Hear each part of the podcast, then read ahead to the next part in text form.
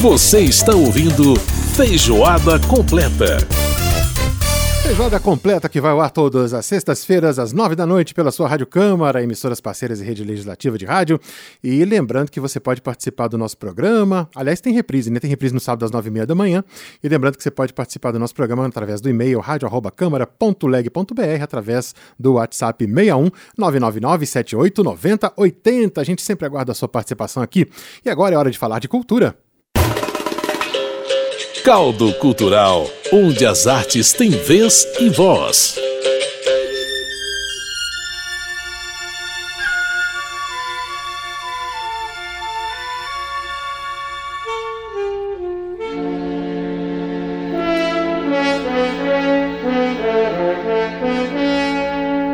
Esse instrumento aí é a trompa, hein? Belíssima.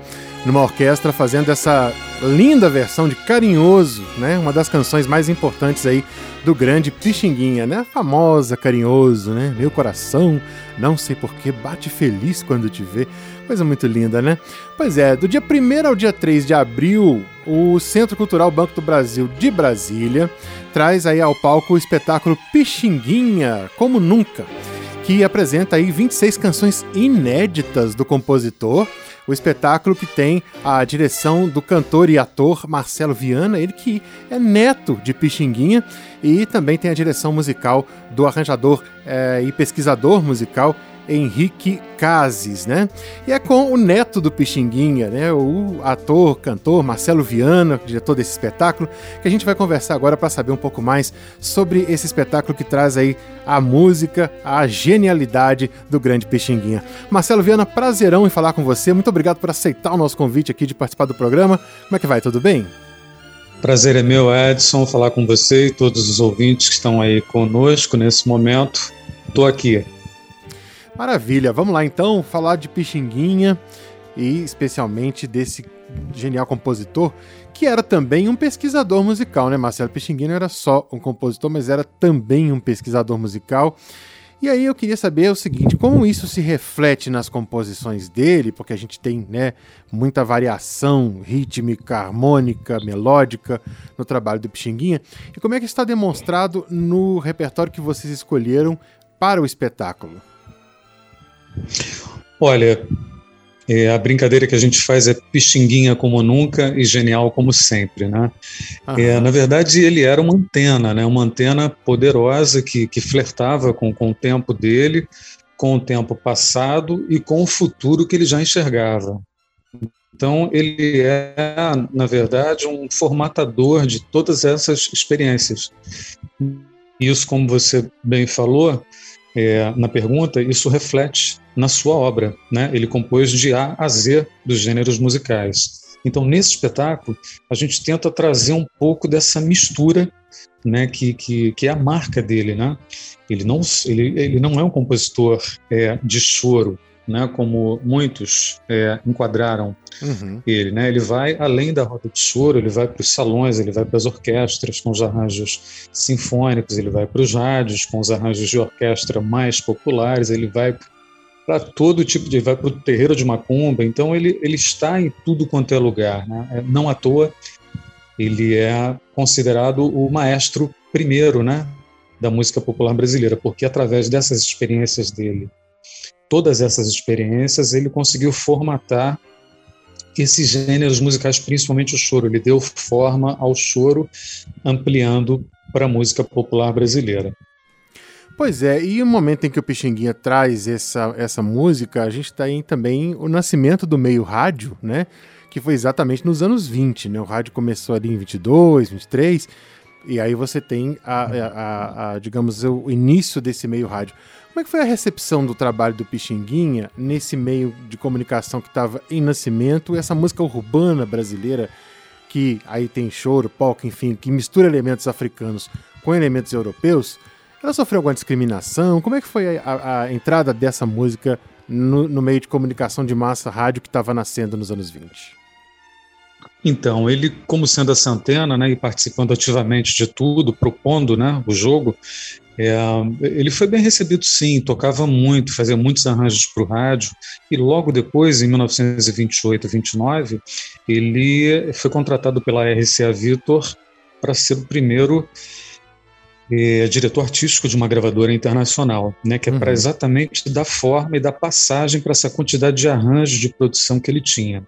É lógico que num país como o Brasil, tantas coisas maravilhosas, mas temos aí essas mazelas é, raciais. Lógico que ele sofreu preconceito, e eu acho que o Brasil tem essa dificuldade com o protagonismo preto. Né? Eu falo isso é, embasado porque sou neto dele, Uhum. E sou branco, né? E, sou, e pertenço à linhagem branca da família Viana. E percebo e observo isso tudo. E jogo isso de volta para os músicos e para, né, para todos nós, é essa reflexão. Por que né, essa dificuldade de assumir o protagonismo preto no Brasil? Uhum. E aí uma coisa importante que você coloca, porque o choro, quer dizer, é, a gente tem é, é, músicos, evidentemente músicos negros, mas o choro, ele não era predominantemente negro, era, Marcelo? Pois é, ele era misturado, né? Ele veio, uhum. ele misturou ali com as polcas, né? É, da Europa, brancos, né? E trouxe ali para o choro misturado, né? Claro, com aquela gordura do samba, do terreiro de Macumba, né? De toda essa jogada que ele tinha é, para conseguir é, colocar essa música é, ativa, né? E essa música misturava todo mundo. O choro mistura todo mundo, mistura todo mundo, né? Uhum. E ele foi o grande é, formatador disso, né? Foi ele que trouxe isso. É, olha só, é assim. Vamos, vamos, vamos tocar assim. Vamos fazer assim, uhum. né? Uhum.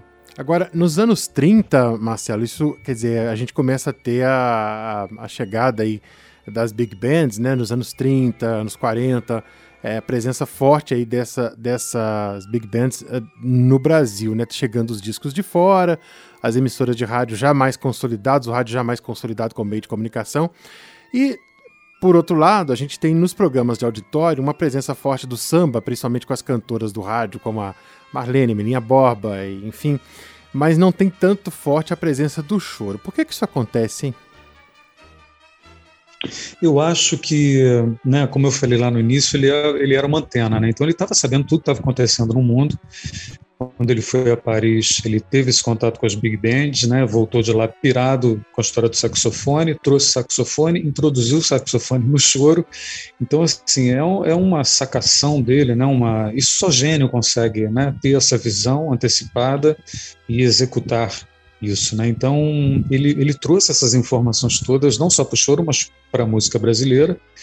É, brincou com esses contrapontos quando deixou de tocar flauta por conta da embocadura e os contrapontos do Pixinguinha são geniais, merecem estudo. E eu acho que no Brasil a gente tem essa coisa cultural do canto, né? E a gente não tem uma uma, uma coisa formada com a música instrumental, né? Como nos Estados Unidos tem um jazz um pouco mais forte, né? Aqui a gente não criou esse lastro, infelizmente.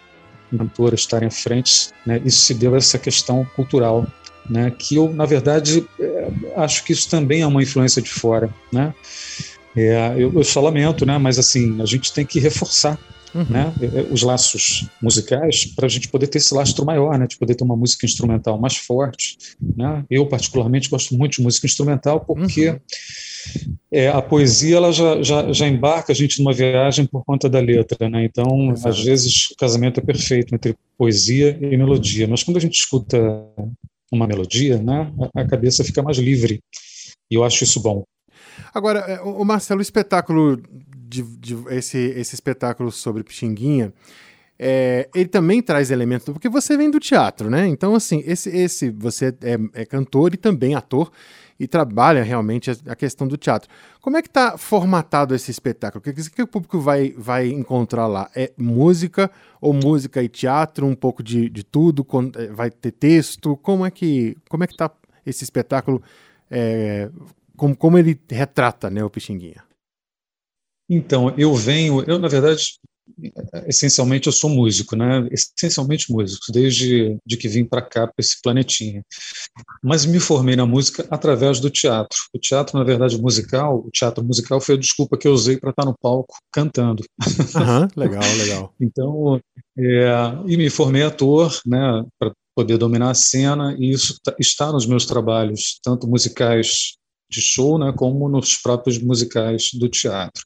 Então, o espetáculo traz isso, mas 90% desse espetáculo é musical, né, musical show de música, né, com pequenas é, com pequenas com pequenos acontecimentos de cena, porque é, eu sou ator. Então a gente montou é, essa grande é, brincadeira, essa roda moderna, né, com o sexteto do Nunca, é, e temos uma abertura, um poema do Moacir Luz, né? E, e depois é música direto uhum. até o final, música, música, música e música com letra. Legal. música, música e música com letra, muito bom, muito bom. É, é, eu, eu, eu, percebi, eu vi que vocês têm, têm um acordeon no, no, no grupo. É, achei, achei bem interessante isso, quer dizer, trazendo um pouco também desse elemento nordestino que o Pixinguinha pesquisou Exatamente. e pesquisou muito, né? Exatamente, dá uma sonoridade ao sexteto é, ímpar, porque e foi uma coisa da direção musical mesmo que é para a gente conseguir equalizar isso em seis músicos, né? É, e ele, o Marcelo Caldi ali, é um grande músico, ele, ele ele soma muito para dar essa atmosfera, essa, essa, essa textura no, no espetáculo. Né? Tem os tangos né, que o Pixinguinha compôs, tem uhum. frevos, tem baiões, enfim, né, tem muita coisa. Muito interessante, Marcelo. E acho que é muito legal a gente trazer isso, porque você falando sobre esses estilos todos, né? Que, é, é, como você falou no começo da entrevista, né, Pixinguinha não é só choro, embora o choro seja extremamente importante na obra dele, mas é muito legal a gente trazer esses, todos esses outros elementos da musicalidade brasileira, que é tão diversa, e o Pixinguinha que Sim. foi capaz né, não só de pesquisar, de entender, mas como de escrever, de compor em, em todos esses estilos. Então, assim, é realmente Exatamente. uma obra impressionante. E, enfim, você deve ter muito orgulho de ser neto de um, de um gênio desses, com, com certeza, né? Imagino eu. Eu tenho um orgulho é, enorme de fazer parte dessa família Viana, né? Eu iniciei a minha segunda geração, né? Antes havia a pensão Viana, que era um casarão no Catumbi, uhum. aqui no Rio de Janeiro, que Sim. meu avô cresceu musicalmente ali, com todos os caras, tocando todos os dias. E depois eu vim no casarão de Ramos, né? Onde papai morava com ele papai já estudando piano com ele, tocando em tudo quanto é programa de rádio, e eu ali pequenininho já absorvendo aquela história toda. Então, você imagina a cabecinha da criança como não fica, né? não, não teria como é, eu ter um outro caminho na minha vida. É verdade. Eu, eu, quando vi ali a cena, né, eu falei, eu quero isso para minha vida.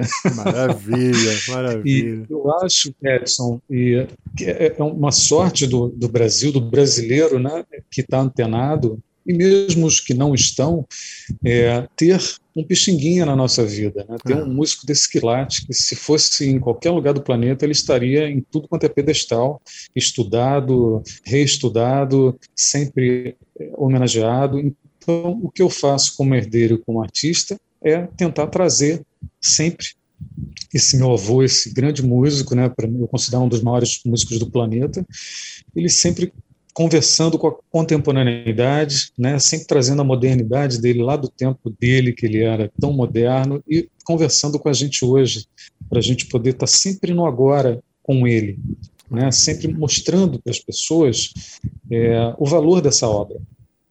Maravilha. Então acho que é por aí. Com certeza.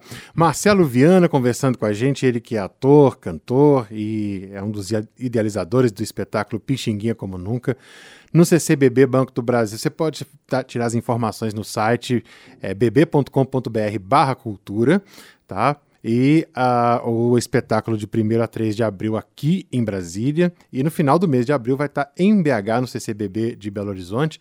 Então você pode pegar as informações lá no bb.com.br barra cultura. Marcelo Viana, neto de Pixinguinha, muito obrigado pela participação aqui no nosso programa. Sucesso nesse espetáculo e a gente deixa aí o convite para todos os ouvintes para conferir e aprender um pouco mais sobre esse grande gênio da música brasileira que foi Pixinguinha, cuja morte completa 50 anos né, no ano que vem de 2023, ele que faleceu em 1973. Aliás, ele faleceu no ano que eu nasci. Marcelo Viana, muito obrigado Olha pela só. presença aqui e um grande abraço para você. Eu agradeço a você, Edson. Eu agradeço o cuidado com que você levou essa entrevista e gostei de saber dessas informações que você me trouxe. Mostra que você está antenado e isso é muito bom. Isso só agrega né, a essa missão que a gente tem de estar levando música boa para as pessoas. Então, venham ao Centro Cultural Banco do Brasil, em Brasília, aproveitem, porque o show é muito bonito. Obrigado a vocês, um forte abraço e saudações pixinguinianas. Opa, maravilha. Grande abraço, Marcelo. Tchau, tchau. Até. Muito bem, a gente ouviu a participação aí do Marcelo Viana conversando com a gente sobre esse espetáculo, que vai estar do dia 1 ao dia 3 de abril aqui em Brasília, e no final do mês vai estar em Belo Horizonte, ele que já passou por São Paulo, enfim, um espetáculo bacana aí, Pixinguinha como nunca. E pra gente fechar o nosso programa, vamos ouvir uma canção do Pixinguinha, cantada na voz de Marisa Monte. Rosa, uma das mais lindas canções dele, né? Feijoada completa que teve a produção da Lucélia Cristina, a, os trabalhos técnicos do Milton Santos, a apresentação minha Edson Júnior. Na próxima semana a gente volta com mais feijoada completa, mais informação, mais cultura, mais música para você. Fica aí com a Marisa Monte cantando Rosa, belíssima interpretação. Um abraço, gente. E formada com ardor da alma da mais linda flor de mais ativo olor que na vida é preferida pelo beija-flor. Se Deus me fora tão clemente aqui neste ambiente de luz, formada numa tela deslumbrante e bela, teu coração junto ao meu pregado e crucificado sob a rosa cruz do afante peito teu, tu és a forma ideal, estátua magistral, alma perenal do meu primeiro amor, sublime amor. Tu és de Deus a soberana flor. Tu és de Deus a criação que em todo coração sepultas um amor. Em sândalos olentes cheios de sabor. Em vozes tão dolentes como um sonho em flor. És láctea estrela, és mãe da realeza És tudo, enfim, que tem de belo em todo o resplendor da santa natureza.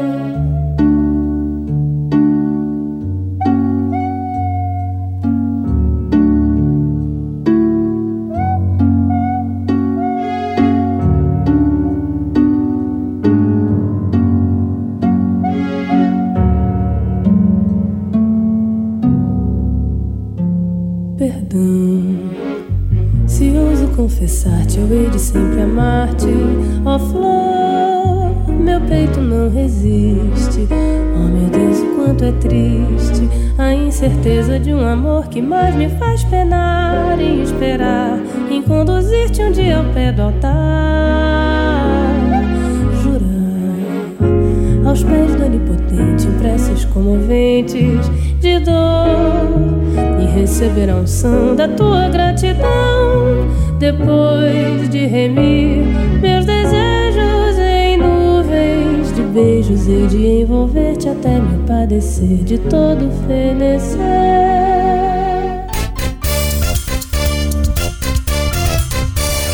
Você acabou de ouvir Feijoada Completa. Música e informação com tempero especial para fechar os trabalhos da semana.